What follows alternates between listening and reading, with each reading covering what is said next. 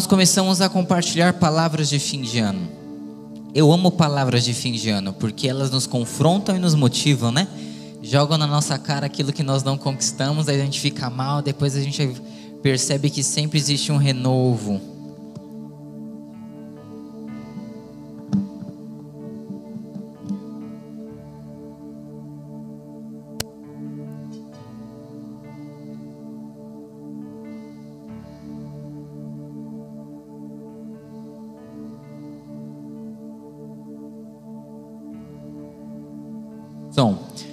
Eu queria compartilhar algo com você. Quantos batizaram semana passada aqui? Que estão aqui. Amém. Aleluia. Quantos estavam no nosso último encontro aqui? Levante sua mão. Amém também. Irmãos, nós batizamos em São Paulo, foram salvas 4.780 pessoas. Olha isso. Eu não sei se você entende isso ou você leva isso a sério, mas essas pessoas foram salvas.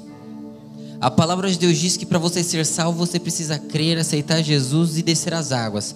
Essas pessoas confessaram, essas pessoas elas foram salvas. Então elas agora fazem parte do reino de Deus.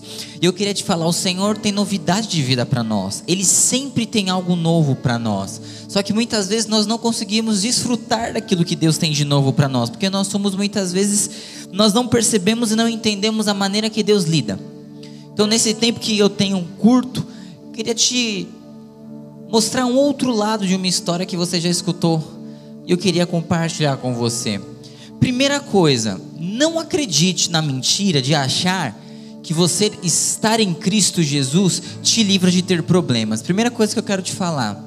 Não entre nesse engano. Que se você se casar em Cristo Jesus, seu, seu casamento vai ser perfeito, você não vai ter problema. Se você arrumar o emprego que Deus te deu, você não vai ter problema. Porque você aceitou a Jesus e você está debaixo do propósito dele, você vai liderar uma célula e as coisas vão fluir da melhor maneira possível. Mentira, isso não vai acontecer. Ou não, porque agora que eu aceitei a Jesus, eu me entreguei ao propósito de Deus, as coisas na minha casa vão acontecer. Irmãos, no reino de Deus, é igual a qualquer outro reino. Você vai ter todas as dificuldades. Só que existe um desafio para quem vive no reino de Deus, que é a única diferença que nos muda de uma outra pessoa que não vive no reino de Deus. Um ímpio vai ter problema no casamento igual você. Um ímpio vai ter problema no emprego igual você. Um ímpio pode pegar câncer e você também. E no final você morrer de câncer e o ímpio não. Então, qual que é a diferença da minha vida, das minhas crises, da crise de um ímpio? Nós temos o príncipe da paz. E nós temos a autoridade de passar por todas essas circunstâncias com a paz que excede a todo entendimento. Porque quem vive no reino de Deus, eis a diferença. Quem vive no reino de Deus tem apenas uma exigência: confiar no rei. Viver no reino de Deus é você aprender a depender de Deus é você aprender a confiar em Deus, é você aprender a confiar no Rei deste reino. Como assim, Eduardo? Vou te dar um exemplo, qual é a diferença? Você está com crise financeira, o cara do seu serviço está com crise financeira. Por que, que ele está com crise financeira? Ele olha aquele cenário, ele fala o seguinte: eu não vou prosperar, não vai dar certo, eu não vou arrumar um emprego novo. Por quê? Porque olha a pandemia, olha a crise, olha a política. Você só olha o que? Deus. Você não precisa olhar para a pandemia, você não precisa olhar para a política, você apenas olha para Deus. Vocês têm as mesmas crises, só que o olho dele está nas circunstâncias externas, o seu olhar está no Senhor. Quando um está doente, um fica mal, ouve as palavras do médico e acha, tá, você não, você ouve as palavras de Deus, porque você está no reino de Deus e você quer depender de Deus. Essa é a diferença para quem vive no reino de Deus e para quem não vive. Não muda se você tem crise ou não, muda o que você faz com a sua crise. Para quem você corre no seu dia mal. No reino de Deus, a única coisa que Ele quer te ensinar é que você só precisa depender dEle, porque nele você vai poder viver coisas poderosas que você ainda não viveu, porém confiando e dependendo dEle. Não é garantia de você não estar mal a garantia é que você vai estar mal, mas você vai estar nele. Não é garantia que você vai viver saudável. A garantia é que se você ficar doente, você vai estar nele. Você vai ter um pai que te ama, um pai que te guarda. E toda a obra, e toda a história, e todo o propósito, e todo o envolvimento de Deus para mim, para com você, se você for entender a Deus e todas as circunstâncias que na nossa vida muitas vezes nós passamos de luta, de pecado até nosso. Deixa eu te falar, Deus, ele é um, ele, ele, ele é um ser superior, mas não é tudo que acontece na nossa vida que é culpa de Deus. Deus não faz você pecar. Deus não faz seu pai meter a mão na sua cara. Deus não faz você ter as crises que você tem. Só que Deus aproveita tudo isso para olhar para você, pegar você e fazer com que você olhe para Ele. Você se condena pelo seu pecado, que não é culpa de Deus. Deus ele só quer que você pegue o seu pecado, olhe para ele e lembre dele. Nós os condenamos, nós os perseguimos, nós geramos tantas coisas dentro de nós, enquanto todo o plano de Deus é, uma, é um, como se fosse uma, uma carreira, um, um, sabe, uma luta, uma guerra, onde Deus o tempo inteiro está tentando te mostrar que Ele está onde Ele está tentando o tempo inteiro levar você a confiar nele. A nossa maior dificuldade como cristão é confiar em Deus. E eu acredito que a maior dificuldade de Deus, como Deus, é fazer você confiar nele. Eu acredito que se Deus tem uma dificuldade como Deus é essa, fazer com que nós, seres mortais, filhos dele, que ele ama muito, possamos aprender a confiar nele. Eu acho que essa é a luta de Deus. Porque dentro do reino é isso que ele quer: cuidar de você. Só que você não se permite ser, cuidado por Deus. Por quê? Porque a nossa justiça própria sempre grita. A nossa acusação sempre grita e a gente sempre para de olhar Deus. E muitas coisas começam a acontecer porque a nossa vida ela é imparável. Você pode falar, não, Eduardo, a nossa minha vida é parada. Não, a sua vida é imparável. Você não para de estar parado. Você está imparado na sua crise, você não para de viver nela. Mas eu quero te dizer, quando você entra no reino de Deus, ele tem um desejo para você, que a sua vida ande. Olhe para a pessoa que está do seu lado. Fale para ela, o Senhor tem um desejo na sua vida. E o desejo de Deus para a sua vida é que a sua vida ande. Quantos de nós não olhamos e falamos, a nossa vida está parada? Eduardo, a minha vida está parada. E aí eu vou te contar uma história como eu quero te mostrar como todo o plano de Deus, principalmente no Velho Testamento, onde a gente usa por histórias, vamos dizer que a luta de Deus é para que eu e você aprenda a confiar nele. Você foi batizado, você viu a história, você atravessou o Mar Vermelho. Olha que interessante, Deus, presta atenção aqui, que eu quero que você entenda essa história. Deus, em, em sua sublime graça, decidiu te salvar. Em sua sublime graça, ele quis salvar aquele povo que estava sendo escravizado no Egito. O que, que aquele povo era no Egito? Eles eram escravos. Escravo tem estudo? Sim ou não? Escravo sabe fazer, sabe empreender, sabe resolver problemas? Não, eles só trabalhavam em mão de obra para construir pirâmide para comer no final do dia. Essa era a vida deles.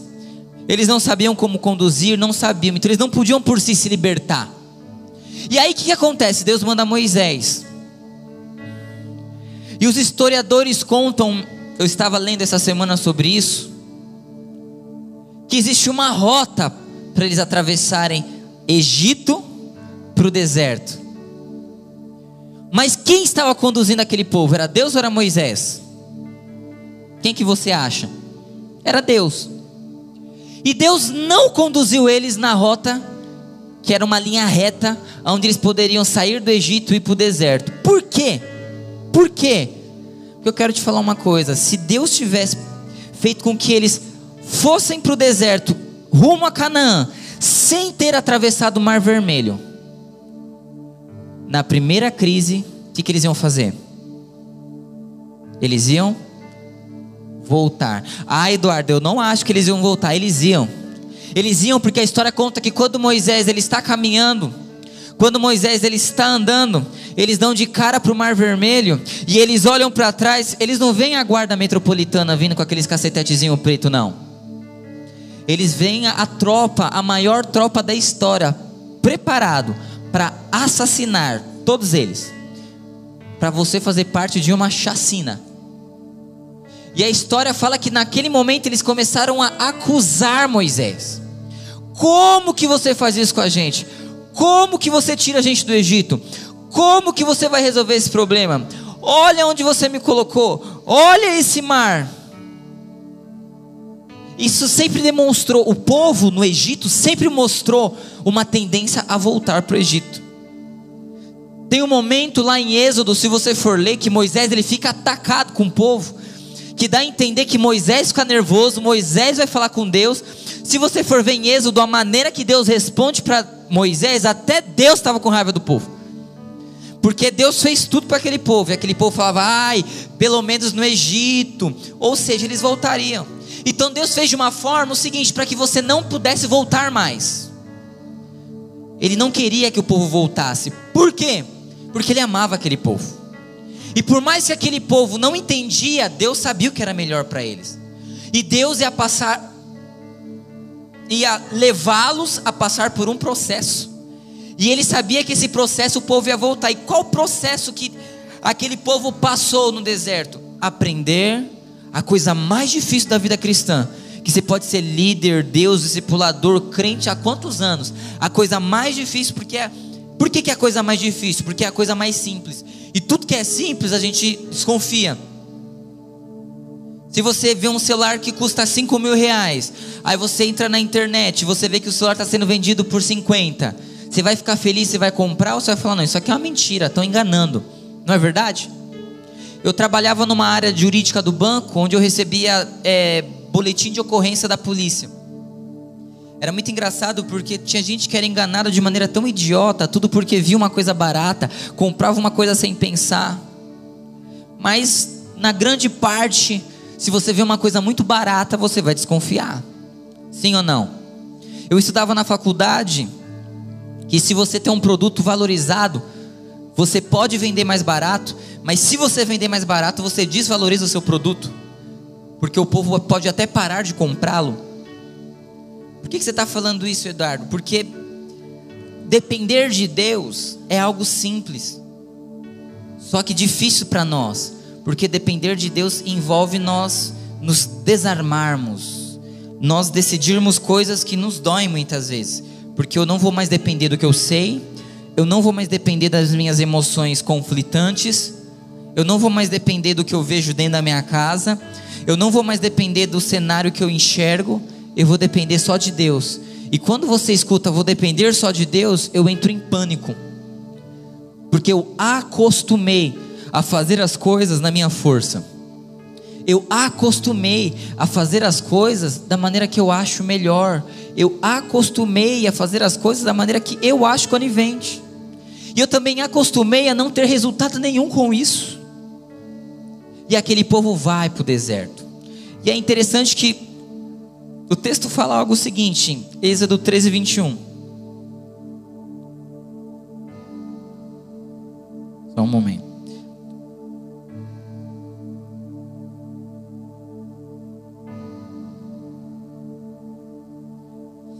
De dia, o Senhor os conduzia com uma fumaça, e de noite, com uma coluna de fogo. Irmãos, isso eu acho muito interessante. Por quê? Na vida cristã, você não vai ter só dia, você vai ter noite. Olhe para o irmão que está do seu lado, fale assim para ele: na vida cristã, tem dia e tem noite. A palavra de Deus aponta a noite como trevas, como problema, como crise, como acusação, como um momento frio. E eu quero te falar que a coluna de fogo e a fumaça que conduziam esse povo não era só para dar direção. A coluna de fogo de noite servia para que eles não morressem congelados. E a fumaça durante o dia servia para que eles não morressem queimados. Sabe, irmãos, nós estamos debaixo de uma palavra. Eu acredito nisso. Eu acredito que o Senhor tem coisas novas para você. Por quê? Porque Deus é um Deus de novidade de vida. Porque Deus te ama e Ele cuida de você em todas as áreas da sua vida. E tudo isso que eu estou te falando no deserto, quando eles vão para o deserto e eles têm que ser conduzidos por uma coluna de fogo e pela fumaça, por uma nuvem, nada mais é do que o Senhor falando: vocês vão ter que depender de mim. Porque se vocês não dependerem de mim, vocês vão morrer. Não quer seguir a coluna? Não siga. Além de você não achar direção, ou você vai morrer queimado, ou você vai morrer congelado. Você sabe que, sabe um, um sinal de um crente que vai dar errado? É um crente que questiona muito. Não questiona os outros, mas questiona muito a Deus. Sabe, irmãos, eu quero te falar, você tem andado seguindo a coluna de Deus? Cuidado com o que você tem feito com a sua vida. Cuidado com a maneira que você vai tomando as suas escolhas e você vai conduzindo as coisas aí dentro de você. Cuidado com as decisões que você vai tomando na sua vida. Aprenda algo. A presença, essa fumaça é a presença de Deus. E a presença de Deus ela está aqui para nos guiar. Quando nós não somos guiados pela presença de Deus, nós podemos morrer queimados. Agora eu te falo a diferença de um cristão, de uma pessoa que está guardada no Senhor e de um ímpio. A diferença é o seguinte: você está no deserto, o ímpio está no deserto, só que você está guardado pela coluna de fogo, você está guardado pela presença do Senhor, você está guardado pela presença, você está seguindo a nuvem, ele não. Significa que o seguinte: você vai estar no deserto tanto quanto ele, você vai passar por tribulações tanto quanto ele. Só que você não será queimado pelo calor do deserto, e você não vai congelar pelo frio da noite do deserto. Por quê? Porque você tem o Senhor, e você está sendo conduzido por aquele que pode te conduzir, por aquele que quer que você atravesse o deserto. Então eu quero te dizer algo: o deserto na minha e na sua vida, se nós formos resumir, serve para que eu e você possamos de uma vez por todas aprender a depender de Deus. Esse é o nosso desafio. Porque depender de Deus envolve desconfortos. Depender de Deus envolve abrir mão de paradigmas. E depender de Deus muitas vezes envolve a palavra. Aquele, era, irmãos, era desse jeito. Se uma mulher estivesse dando a luz, era desse jeito. Se você for estudar a história do povo no Egito, no, no deserto, era desse jeito. Se você estivesse dando a luz, se a mulher estivesse lá dando a luz e a fumaça se mexesse, eles não poderiam esperar a mulher terminar de dar a luz. Eles tinham que levantar a mulher dando a luz mesmo e seguindo a fumaça. Senão aquela mulher ficaria e ela morreria queimada no deserto. O que é triste na vida cristã é que essa nuvem ela representa a presença de Deus nas nossas vidas. Querido, quando a presença de Deus ela vai embora, acabou. Quando a presença de Deus vai embora, o que, que nos resta? O deserto o deserto. Sabe uma outra pessoa que foi conduzida para o deserto? Porque Deus sempre vai nos levar para o deserto? Fala comigo assim: Abraão. Irmãos, Abraão, você sabe da história. O Senhor libera uma palavra, fala que ele vai ser pai de multidões, e ele fica todo feliz. E aí ele vira para ele e fala: Abraão, agora é o seguinte: você vai sair da sua terra, da sua parentela você vai sair da sua zona de conforto, você vai parar de confiar no que você tem escutado, você vai romper com essas coisas, você vai ter que mexer nas áreas que mais te machucam. Ontem eu estava conversando com uma pessoa, estava contando para ela que quando eu era pequenininho, eu tinha, eu não lembro, devia ter uns 11, 12 anos. Eu fui num clube, eu fui mergulhar de cabeça na piscina. Só que na parte que eu mergulhei de cabeça era uma parte rasa, eu bati a cabeça no fundo da piscina. Porque eu achava que a parte que eu estava pulando era fundo. Irmãos, eu tenho quase 30 anos. Para mim voltar a pular de cabeça foi custoso, viu? Eu acho que eu devo ter pulado, mergulhado assim de cabeça, sabe quando você pula lá para meus 23, 20, porque foi feio o negócio. As pessoas que estavam fora da piscina ouviram minha cabeça batendo, né? Então o negócio foi tenso. E eu estava compartilhando com essa pessoa. Na vida, a gente vai adquirir traumas, frustrações, crise. Se tem uma coisa que é certa, é isso. Se ama muito o seu líder, aguarda que ele vai te frustrar. Você tem muita expectativa no seu filho, na sua filha, aguarda que vai te frustrar. Você tem muita expectativa no seu discípulo, na sua discípula, aguarde que ele vai te frustrar. Você tem muita expectativa no pastor, aguarde que ele vai te frustrar. Você acha que o seu serviço vai mudar a sua vida, aguarde que ele vai te frustrar. Tudo nessa vida vai te frustrar. A única coisa que não vai te frustrar é o Senhor. Por isso que você quer que, você, que Ele quer que você dependa dele. Mas na vida tereis aflições, tereis frustrações, você vai ter mágoa, você vai ter coisas que vão acontecer com você. Que você vai olhar e você vai te travar, isso vai te amarrar, vai, te, vai colocar grilhões em você. E você vai achar várias maneiras e formas de esconder as suas seus medos, os seus jeitos, mas são traumas. Isso era um trauma bobo, mas eu tinha.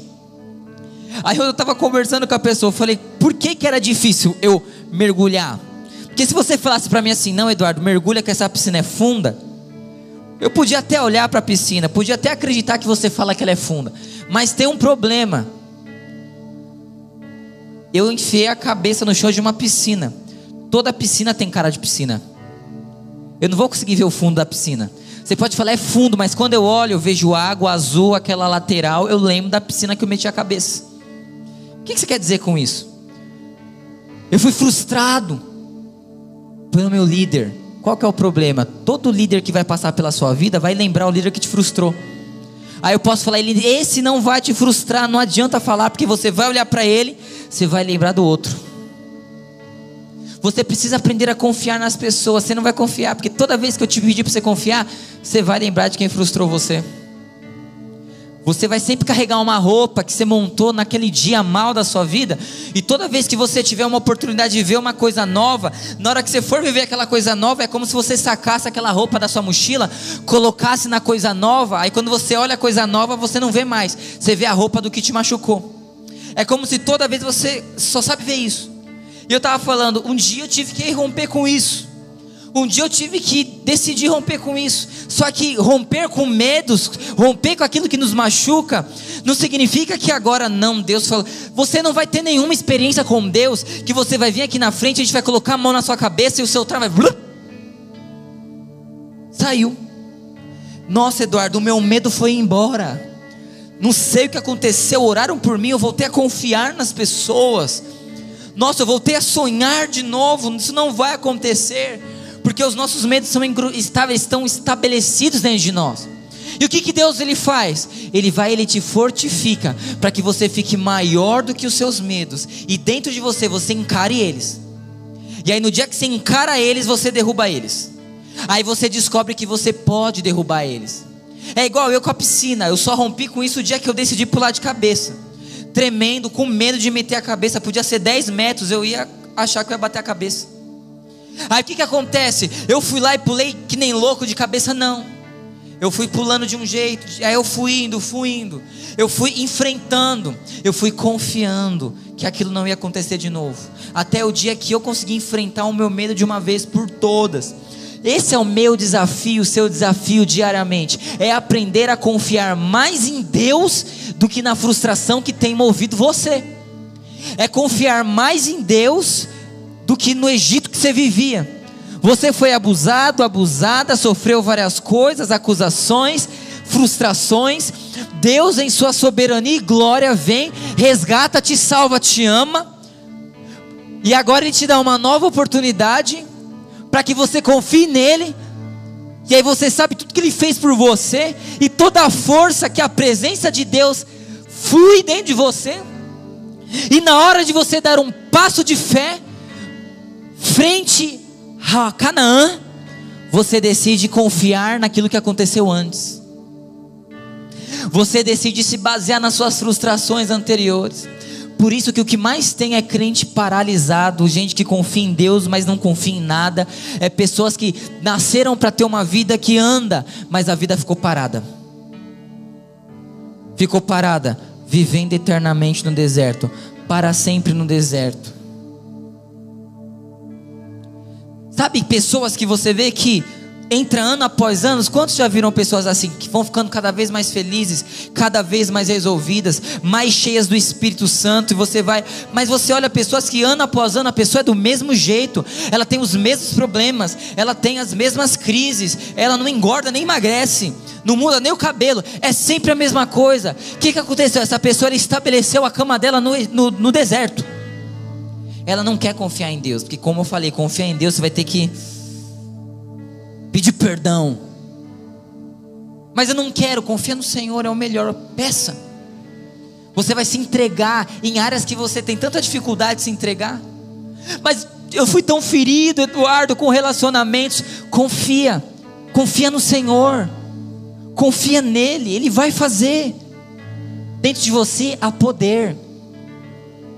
Senão você vai viver uma coisa chamada Negueb. O que, que é isso, Eduardo? Quando Deus fala para Abraão: sai da sua terra, da sua parentela, e vai para a terra que eu te mostrarei. Se você escutar isso de Deus, o que, que você vai pensar? Ah, Deus vai me mandar para um hotel cinco estrelas. Agora vai acontecer. Não, porque Deus vai mudar a minha vida. Não, porque Deus vai mudar a minha realidade. A palavra conta que Deus manda Abraão para um deserto. E nesse deserto, Abraão não tem o tempo de contar toda a história. Ele fica em crise, ele fica mal, ele entra em parafuso, fica em crise e tudo mais. Por quê? No deserto. Porque mesmo Abraão sendo Abraão, ele precisou aprender a depender de Deus. Mesmo Abraão, quando você for ver a história, quando ele tem Isaac, Deus manda ele querer matar Isaac. Ele quer mostrar o que Abraão, você depende de mim ou de Isaac? Eu quero te falar uma coisa nessa noite. Quer viver bem? Quer romper na sua vida? Quer prosperar os seus caminhos? Escute o que eu estou te falando. Aprenda, de uma vez por todas, a depender de Deus. Não dependa da pessoa que está do seu lado. Não dependa da sua justiça própria. Aprenda a depender de Deus. Porque quando você aprende a depender de Deus, você sai mais rápido do deserto. E você entra na terra onde mana leite e mel. E só mana leite e mel para aqueles que confiam no Senhor. Só aqueles que confiam no Senhor. Por isso que o meu e o seu desafio, como quem se diz que crer em Jesus é depender de Deus. Tanto que Abraão vai para um lugar chamado Negueb. Negueb fala de secura, significa secura, sequidão. Você sabe o que acontece quando nós nos tornamos secos? É batata. Quando você se frustra, a presença do Espírito ela vai embora. Já percebeu gente amargurada? Ela não consegue nem fluir no Espírito ela não consegue nem prestar atenção no culto, ela não consegue fluir no louvor, ela não consegue focar na célula, ela não consegue focar em outra coisa. Perceba, perceba pessoas famintas pelo Senhor. Elas têm uma postura, só que quando nós nos frustramos na vida com alguma coisa, é como se a presença ela parasse de fluir. Por quê? Agora eu quero que você reflita comigo e seja até racional no que eu vou te perguntar, como se não fosse eu te perguntando como se fosse só seja racional. Falta de perdão combina com Deus? Sim ou não? Indiferença combina com Deus? Sim ou não? Você não se relacionar com as pessoas que Jesus colocou no seu lado combina com Deus? Sim ou não? Falar mal dos outros combina com Deus? Sim ou não? Para para pensar nisso. Nunca aceitar o que o seu líder tem para te dizer. Nunca aceitar que uma pessoa possa te aconselhar. Bate com Deus, sim ou não? Sempre julgar o outro, todo mundo está errado. Já viu gente assim? Que o mundo conspira contra ela? Quantos já conheceram pessoas que o mundo conspira contra ela? Levante sua mão. O mundo conspira contra ela. Eduardo, eu conheci 200 pessoas na vida. As 200 são mau caráter. Mas eu sou, eu tenho caráter, eu sou o certo. Eu sou o certo. Agora avalia como se fosse uma outra pessoa te falando isso. Combina com Deus, sim ou não? O reino de Deus tem paz, alegria, justiça, que é Cristo Jesus. Você tinha que viver feliz, em paz com seus irmãos, em paz com aquilo que você faz, em paz com a obra que você, sabe, com a sua vida, em paz no seu emprego. É isso que eu estou querendo te explicar. Pessoas frustradas, elas têm o mesmo comportamento. Elas olham e julgam. Sabe, irmãos, é, é muito interessante. Enfim, eu passo por isso, os discipuladores passam por isso, o pastor passa por isso. Às vezes as pessoas julgam, elas colocam, elas não sabem nem o que aconteceu. Só que a gente aprende a não ver a pessoa, mas a frustração por trás da pessoa. Então, sabe, julgamento, sabe, como eu falei, vem pro louvor, não consegue fluir, aquele peso. Deixa eu te falar, quando você entra dentro desse salão pesado e não consegue adorar ao Senhor, não tem a ver com Deus. Deus ele nunca vai pesar sobre você. Mas às vezes tantos pesos que vêm sobre nós, e aí as frustrações fazem com que a gente comece a ter atitudes que não combinam com Deus. E as nossas frustrações, cada vez mais, elas vão abafando a voz do Espírito. Qual é a voz do Espírito? Aquela que fala assim: não ofende, não xinga, não agrida, perdoe, vá resolver seu coração. Eu te amo, não existe condenação sobre você. Sabe? Às vezes a gente conversa com as pessoas, aí eu posso chegar e falar, por exemplo, Estevão, você tem que resolver o seu coração com o Gui. Eu tô te ensinando, vai lá e resolve seu coração com ele. Aí o Estevão pode falar, não, porque o Gui é um cara muito nervoso e ignorante, que é bem a característica do Gui, né? E tal, e não sei o que, bravão e tal, ele não ouve. Sabe qual é o interessante disso? O Estevão ir lá falar com o Guilherme, não vai mudar nada no Gui. Talvez o Gui nem vai perdoar ele. Só que o Estevão não entendeu que toda atitude que nós temos, dependendo do Espírito, geram frutos em nós e não nos outros. Se eu for me resolver com você e você continuar duro, vai cuidar da tua vida. Mas a minha atitude gerou frutos dentro de mim. Isso gerou crescimento dentro de mim. Isso gerou força dentro de mim. Isso gerou maturidade dentro de mim. Se não gerou no outro, é problema do outro. Por isso que a frustração nos leva para Negueb. Por isso que a mágoa e a angústia nos leva para um deserto seco. Porque ela abafa a voz de Deus. E a voz de Deus é que justamente faz com que esse calor que a vida nos traz vá embora.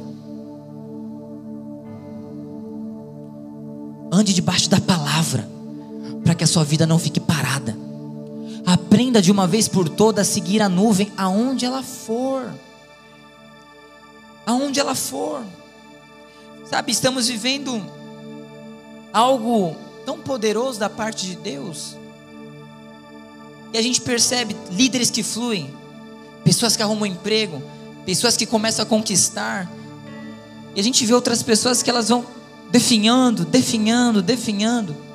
E você percebe que as pessoas frustradas que estão definhando, quando você vai conversar com elas, o que sai da boca delas? Sempre são palavras de acusação, às vezes contra elas mesmas. Eu não vou conseguir. Não vai dar certo a minha vida. Eu não vou avançar. Eu não acredito mais. Eu vou entregar. Não está dando certo. Meu irmão, isso não parece com quem segue a palavra. Isso não parece quem segue a nuvem. Moisés faz algo que eu acho poderoso demais. Eu quero ler para você aqui. Moisés está na frente do mar. Quando Moisés olha para trás, ele vê duas coisas. Ele vê um povo questionando ele. Quantos já foram questionados aqui?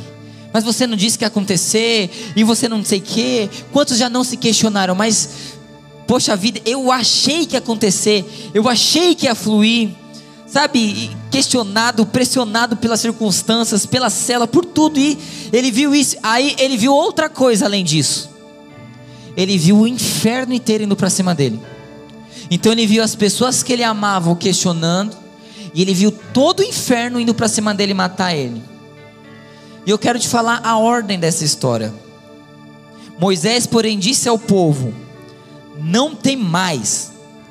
Fiquem quietos e vede o livramento do Senhor, que hoje vos fará, porque aos egípcios que vocês estão vendo, não tornareis a vê-los. O Senhor pelejará por vós, e vós vos calareis. Então disse o Senhor a Moisés: Por que clamas a mim? Moisés não clamou a Deus para abrir o mar vermelho primeiro. Moisés olhou para aquele povo e falou: Vocês calem a boca. porque o meu Deus me trouxe até aqui. Ele vai matar todo esse inferno que está atrás de você. Ele não precisou falar com Deus para falar isso. Depois que ele fala isso, com toda a convicção de homem de Deus, aí ele vai falar com Deus. Deus, e aí? Aí vai quando o Senhor fala: O que está clamando, Moisés? E o texto continua falando. Aí Deus fala: ah, Tudo bem, pega o cajado, põe sobre a água. Por isso que a palavra fala: Eu creio, por isso eu falo. Eu preciso aprender a agir conforme aquilo que eu creio, e não agir conforme aquilo que eu vejo, e não agir conforme aquilo que eu sinto, e não agir conforme com o que as minhas emoções estão falando. A gente fala o ser humano é complicado, o ser humano é complicado mesmo, mas na verdade o que é complicado não é o ser humano, são os sentimentos dos seres humanos. O que é complicado são as nossas emoções, as nossas crises Sabe, estamos entrando no ano de 2021 e eu quero te fazer uma pergunta. Você está perante o mar. E talvez quando você olha para trás, você enxerga o que? A sua família te criticando. As suas derrotas gritando sobre você. As suas crises se manifestando. Você vai agir como? Você vai sair correndo? Ou você vai fazer que nem Moisés? Moisés tinha tanta dependência de Deus, irmãos, que ele, eu acho sensacional. Ele não foi orar. Ele não viu o mar e falou, irmãos, Deus, não. Ele viu o mar, ele não tinha dúvida. Eu não sei o que ele pensou. Eu acho que ele não pensou que o mar ia abrir. Eu imagino que Moisés achou que eles iam todos correr sobre as águas. Não sei. Ou talvez Moisés achou que havia um raio e matar todos os egípcios. Porque com tanta coragem que aquele homem tinha, e ele só não falou, Deus vai resolver meu problema, não. Não. Ele falou o seguinte: está vendo esses egípcios que vocês têm medo? Hoje é a última vez que vocês vão olhar para eles. Agora eu te faço uma pergunta. Você quer que o ano de 2021 você não veja mais os egípcios na sua vida? A falta de dinheiro, a crise, a falta de sonhos, suas crises emocionais. Eduardo, eu quero. Então faz como Moisés. Aprende a depender de Deus de uma vez por todas. Aprende a olhar Deus para depois olhar a circunstância. Sai desse deserto da sua vida, que é a sua justiça própria. Vai doer, vai doer. Às vezes você vai ter que ter atitudes que não combinam com você. Eduardo, eu sou uma pessoa muito dura. Não tem problema. Tem gente que é duro, tem gente que é mole, cada um tem seu jeito. Só que quem é muito duro, talvez a dependência de Deus vai falar assim: agora você vai ser bem molinho. Você vai ser quebrantado. Vixe! Isso é depender de Deus. Porque depender de Deus faz com que a gente tenha frutos dentro de nós. Para que depois a gente tenha fruto através de nós. Fique de pé no seu lugar.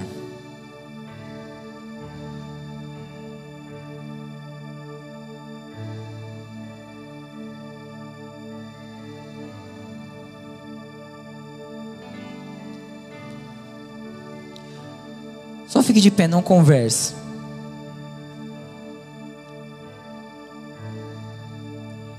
Sabe, irmãos, tem algo muito poderoso na palavra de Deus que eu acho que eu, eu me atento demais nisso. Eu quero que você preste atenção nisso que eu vou te falar hoje, agora. Preste atenção nisso, por favor.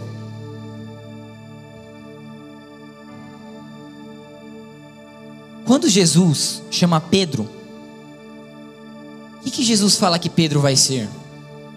Quantos se recordam disso? Ele fala que o propósito de Pedro é ser o quê?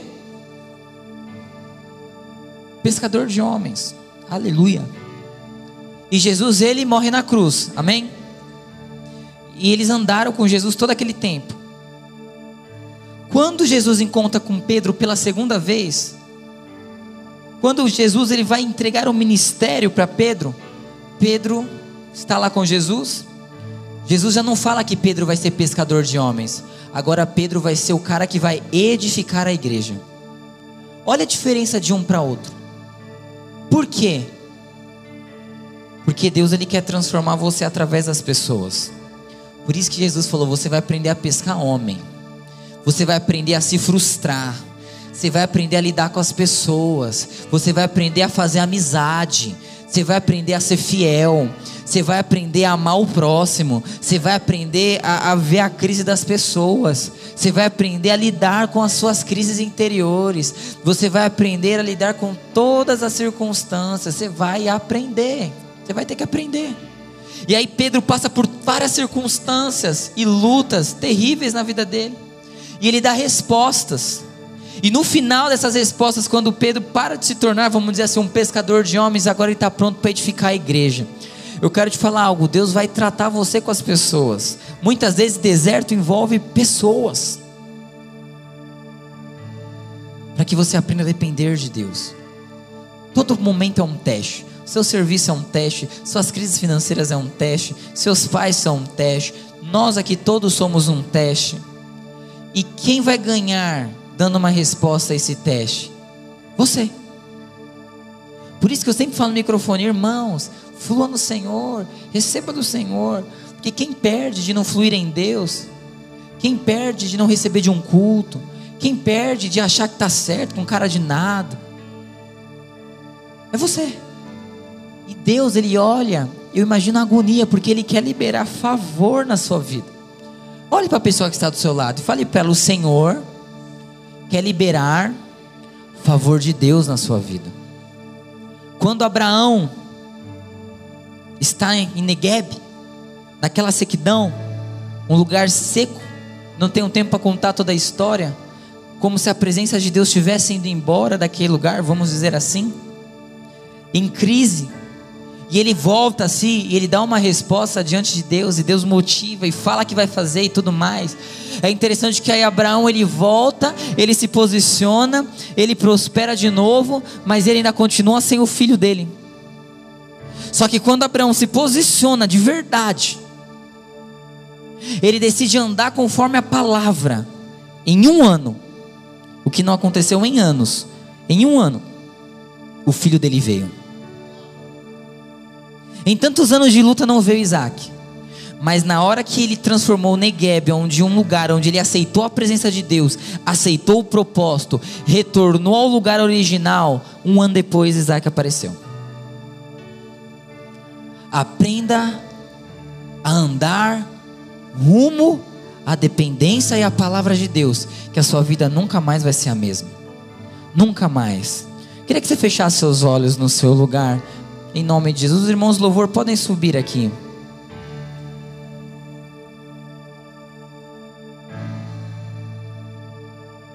Sabe, irmãos, 2020 está acabando, 2021 está iniciando muitas coisas para acontecer na minha e na sua vida, muitas coisas.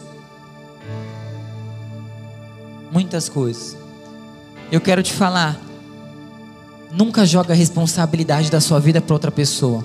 O poder da vida e da morte, segundo a palavra de Deus, está dentro de nós. Está dentro de nós e está na nossa boca.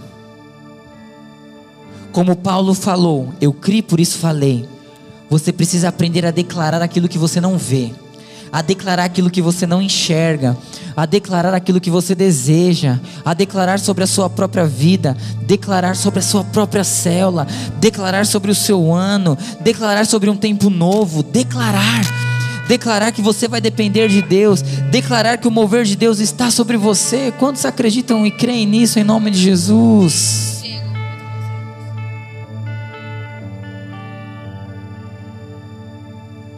Feche os seus olhos no seu lugar. E eu convido você nessa hora, você em um minutinho, rapidamente, você vai falar com Deus. Feche os seus olhos. Esqueça a pessoa que está do seu lado. Enquanto os irmãos ministram canção diante do Senhor, eu convido você a fechar os seus olhos e você falar com Deus. Você ter um momento com Deus. Quais são as áreas que você não tem dependido do Senhor? Você tem vivido um tempo de deserto ou um tempo de abundância? Você tem sido levado ao espírito ou você tem sido levado ao Negueb? Você tem vivido um tempo de secura ou de abundância? Feche seus olhos no seu lugar.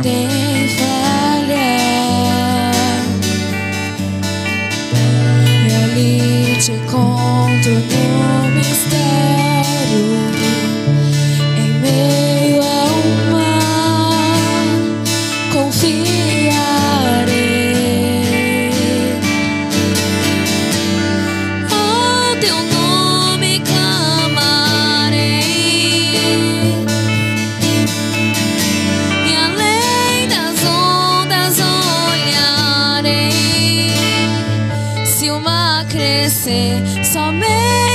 ti descansarei, pois eu sou teu e tu és meu. Eu queria que você, se possível, desse a mão para a pessoa que está do seu lado.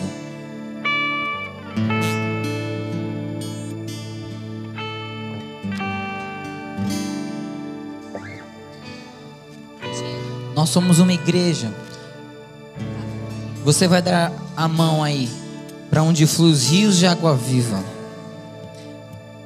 Eu queria que nessa hora nós orássemos e nós declarássemos sobre as nossas próprias vidas nessa hora.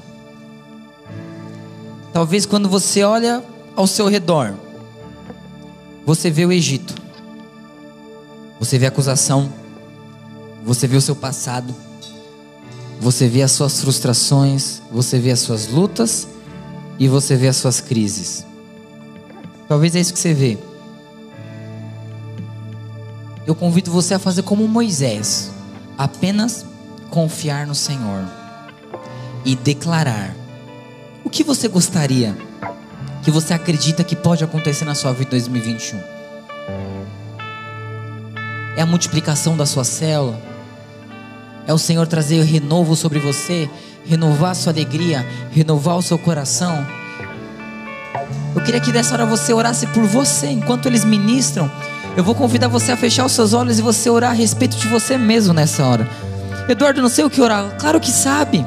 Você vai falar, Deus, eu declaro, sabe, um emprego novo sobre a minha vida. Eu declaro que o ambiente da minha célula vai mudar. Sabe, eu declaro que o Senhor vai transformar o meu coração, vai transformar o meu caráter. Eu declaro que a minha família vai ser salva. Eu declaro que o diabo será envergonhado. E tudo que eu tenho passado hoje, sabe, vai ser apenas uma história, um detalhe, um momento.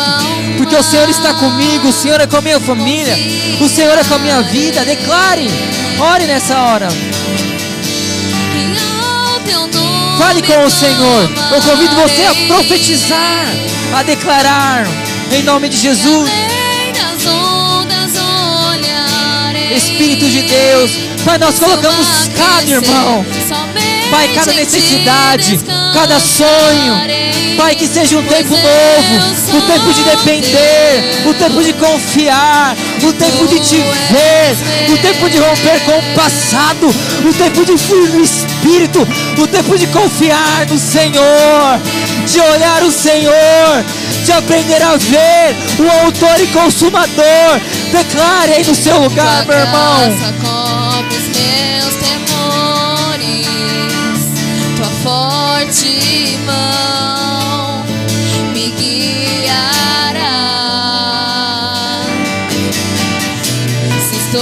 Cercado pelo medo, tu és fiel, nunca mais falhar. E ao teu nome clamarei. E além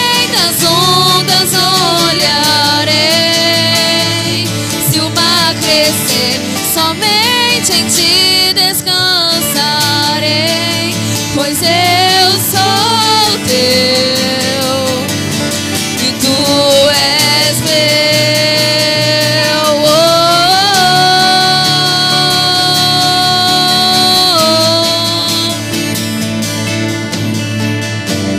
Queria que você reunisse com a sua célula.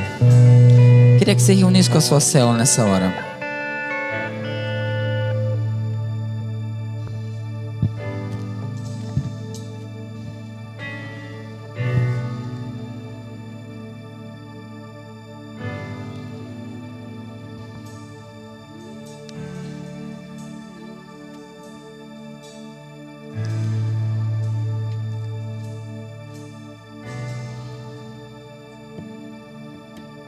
Pode acender a luz.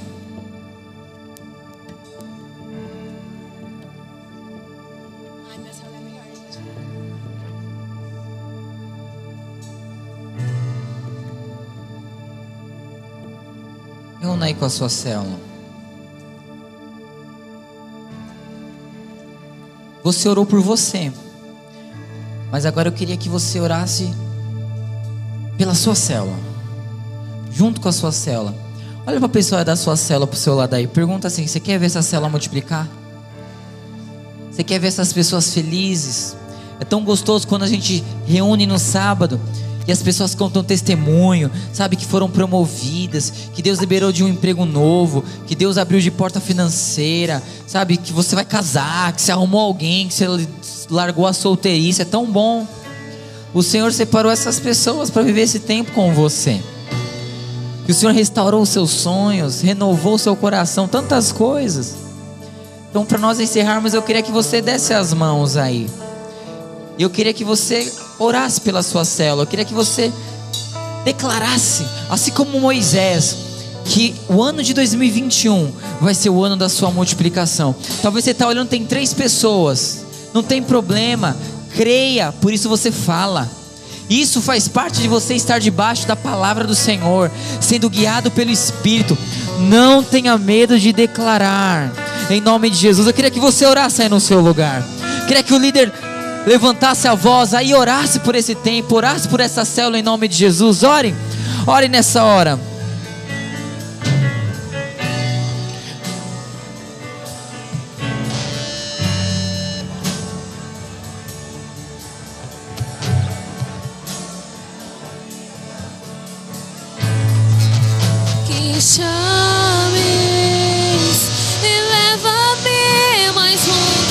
Ore, meu irmão. Não fique com a boca fechada, não. Declare que você vai fazer parte desse crescimento, desse tempo. Que você vai fazer parte desse mover.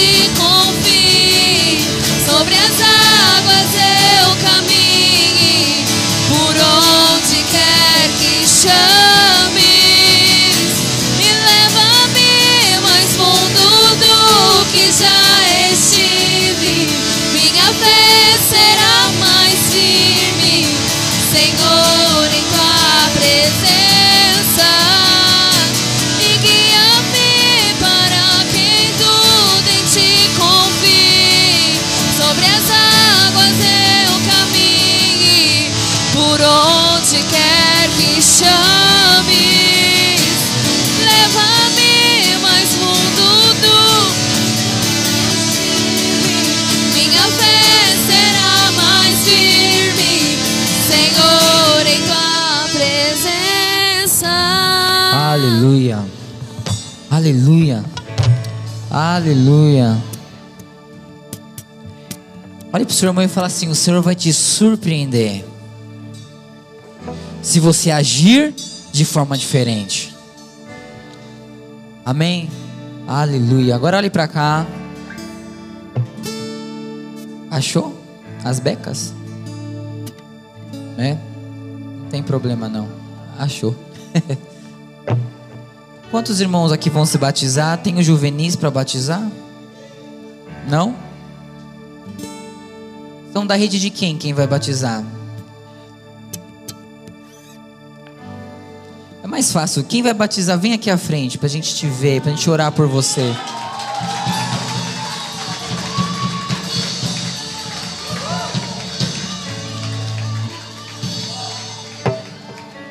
Amém. Mas Eles que vão batizar? Amém. Aleluia. Vamos fazer o seguinte.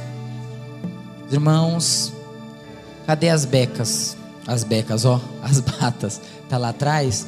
Irmãos, tem as batas lá atrás. Vocês vão pegar. Tá faltando mais um aqui. Tinha mais um aqui. Quem que vai batizar? São os três? De novo?